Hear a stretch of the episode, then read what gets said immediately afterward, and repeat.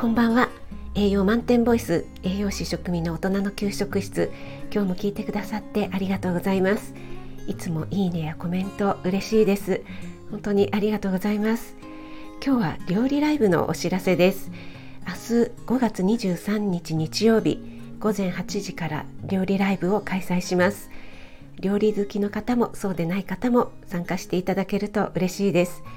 明日の料理ライブは私の231回目の配信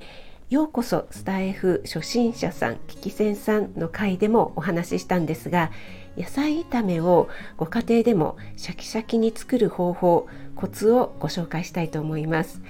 と言っても特別なフライパンが必要とか火力の強いコンロがなくちゃとかではありません。野菜炒めって結構作る機会ありますよね。冷蔵庫に余っている野菜を使ってパパッと作れちゃうしもやしでねかさ増しすれば安上がりですしね。ただどうしても家庭のコンロとフライパンだと野菜から水分が出てしまって水っぽくなったり野菜がねくたくたになってしまったり手軽なんだけどなかなかうまくいかない料理の一つですよね。そのお悩みを解決するために実際に作りながら皆さんとシェアしていけたらなと思っています。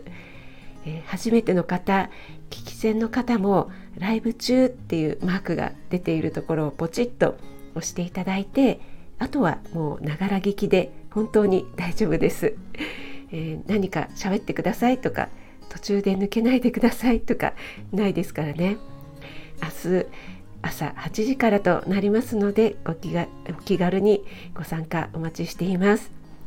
えー、そしてその次の週はですねなんとビッグなゲストをゲストの方をお招きしてコラボ料理ライブを開催する予定です。結構前振りをしているので皆さんお気づきかと思うんですが、そんな予告のお話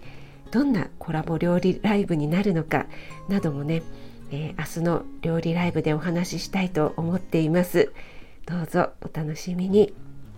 えー、それではまた明日ライブでお会いしましょう。